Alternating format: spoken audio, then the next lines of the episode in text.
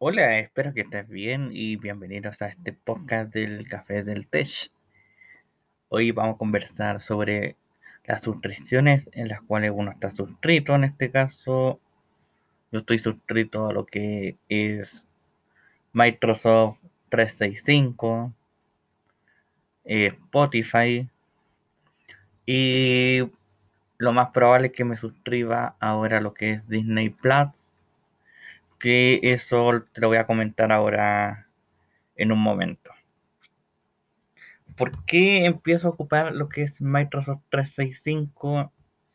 Es más que nada porque la plataforma donde uno trabaja es más que nada todo Microsoft, archivos en Word, es el PowerPoint.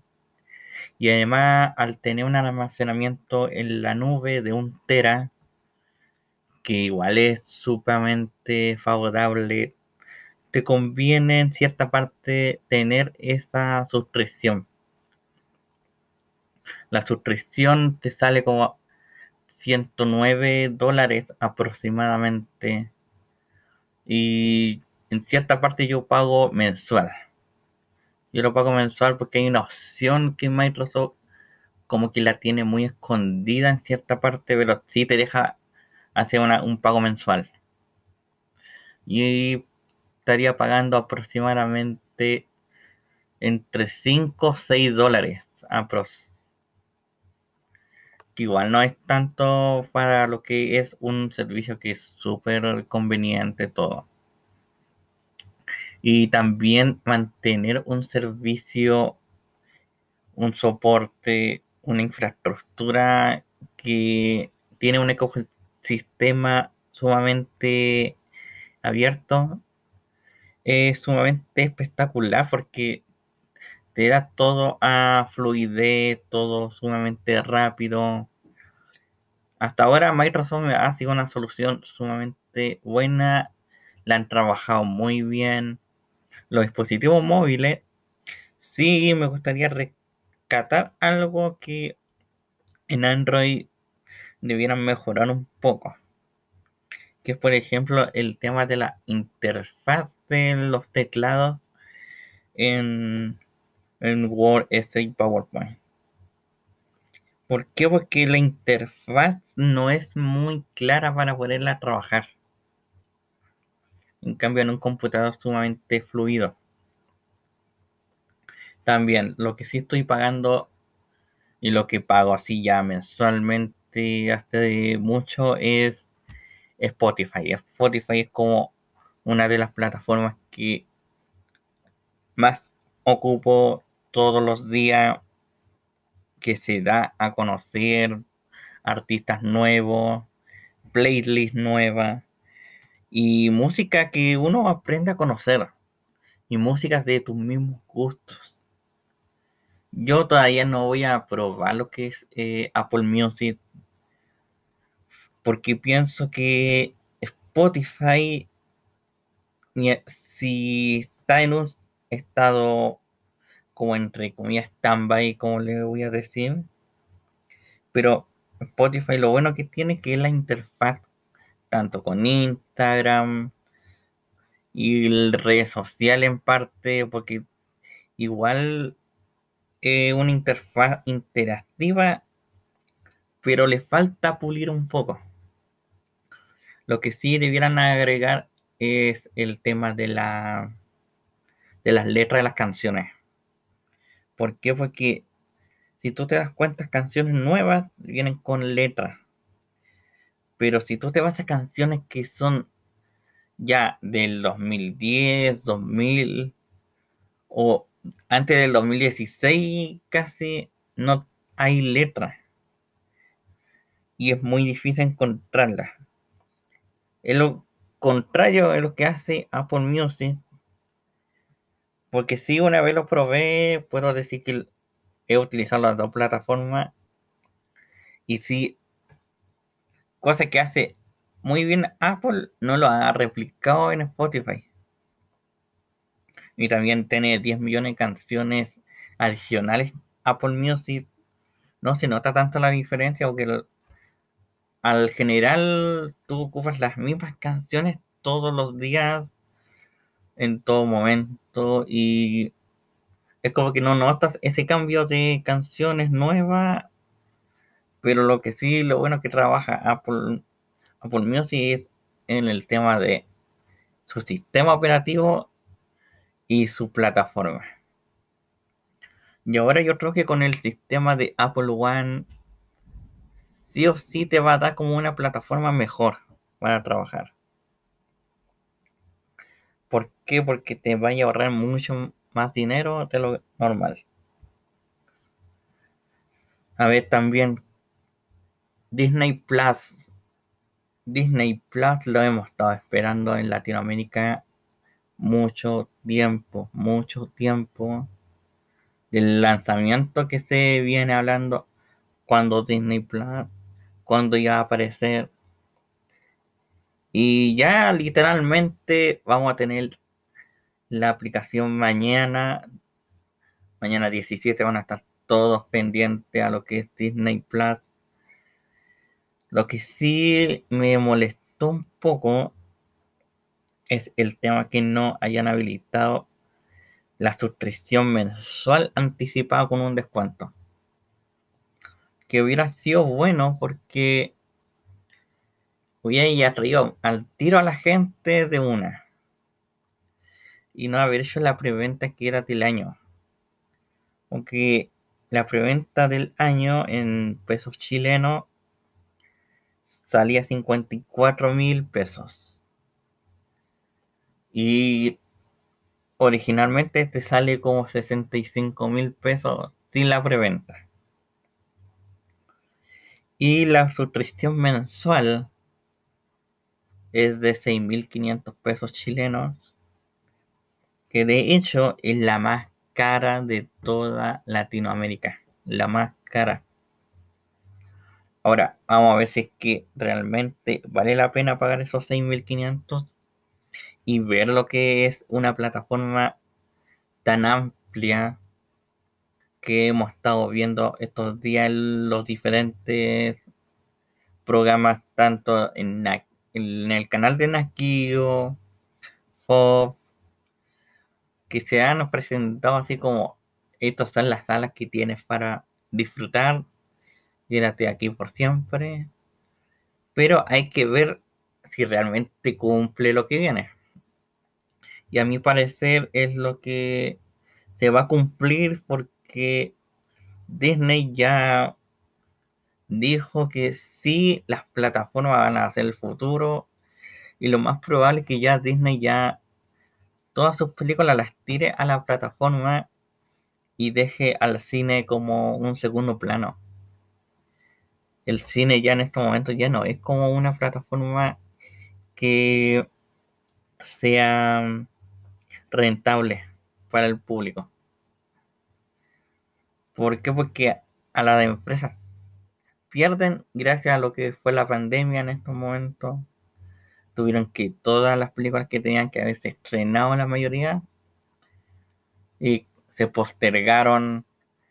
Y también hay unas pérdidas de dinero que se tiene. Entonces igual Disney está apostando a que su plataforma sea el ancla para poder salvarse de una crisis mucho más.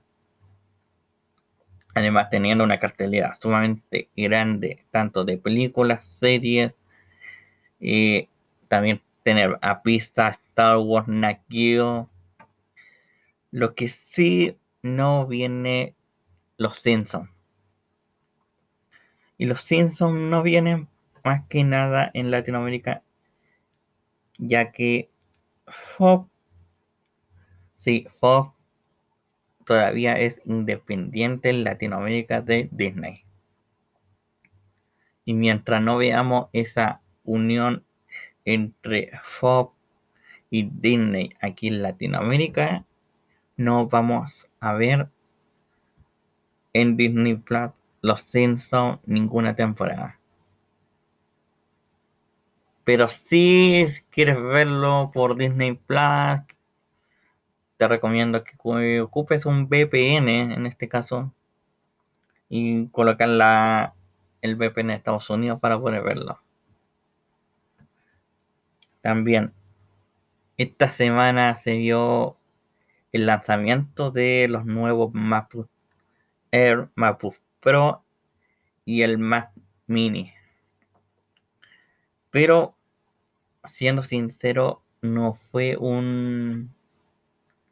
¿Cómo, cómo les puedo decir? Una presentación a lo que debiera haber sido Apple. Porque solamente presentaron estos tres dispositivos, pero solamente hicieron hincapié en el nuevo procesador M1, como le nombró Apple. Entonces no hemos visto un diseño llamativo, un diseño que les dé buenas, buenos aires al, a los MacBook.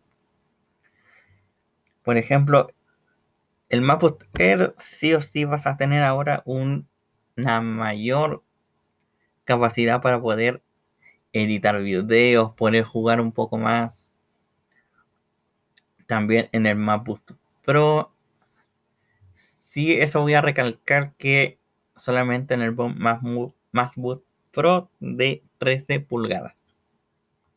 Se insertó el chip nuevo.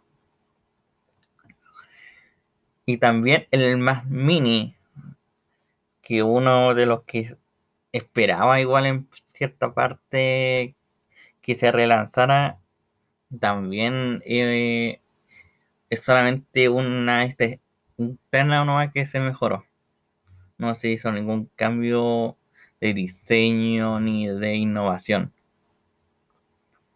Y según Apple, estos chips que son en parte de ARM, que es la arquitectura con la cual se trabaja, pero mayormente es en los teléfonos celulares, en las tablets, en los relojes, pero no vas a ver una, esa misma arquitectura en un computador. Y Apple es a eso lo que está apostando, a tener esa arquitectura de 5 nanómetros. Que 5 nanómetros te va a funcionar súper rápido en cierta parte. Tener una mayor imagen y también rendimiento del equipo. Es un rendimiento que te puede dar mucho más, pero en el MacBook Pro le va a dar mucho más esa posibilidad. Creo que en parte se hubieran ahorrado esa presentación si hubieras hecho, si hubiera Apple hecho esa misma presentación en el evento de septiembre. En el evento de septiembre hubieras presentado ese esos mapas. ¿Por qué? Porque hubierais presentado iPad, iPad Air, HomePod y hubierais presentado los MacBooks en ese tiempo y le hubieran, le hubieran colocado esas fichas de ahora para el lanzamiento, hubiera sido ideal. También otra de las cosas que posiblemente Samsung sea el que fabrique estos chips. ¿Por qué? Porque se estima que va a haber una alta demanda de estos procesadores y va a ser una innovación para Apple en esa parte porque vaya a tener un precio menor de lo que uno esperaba por un procesador tan potente como el que dice Apple. Y también se registró dentro de esta semana un test donde el chip M1 de Apple superó al i9 de Intel. Sea, vamos a ver una competencia sumamente estratégica de procesadores chip en todo lo que es Apple, Intel. Vamos a ver una guerra sumamente grande en ese sentido.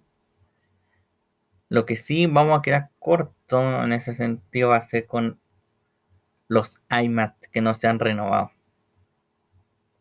A mí me parece que tienen que ya renovar estos iMac porque ya no podéis tener unos marcos muy grandes como lo que se está viendo. Ya la gente ya como que quiere que sean más finos en cierta parte, que tengan una imagen mucho más renovada. Entonces igual siento yo que va a ser una una innovación si es que Apple hace ese cambio de, de imagen. Pero no solo en lo que es iMac, tienen que hacerlo también en los MacBook. Tienen que hacer una renovación total en la línea de producción de los MacBooks. El Pro, más Mini, más Pro. Aunque el Mac Pro lo vamos a tener como para 5 años más sin cambio. Va a ser el mismo diseño, solo interno. Y eso ha sido el, podcast de hoy, de esta semana. Eh, recuerda que este podcast lo estamos haciendo una vez a la semana para que pueda estar en contacto con la gente y yo también pueda responder las preguntas y quejas, menciones, solicitudes, todo lo que venga, bienvenido. Así que nos estamos viendo la próxima semana en el Café del Tech. Hasta pronto.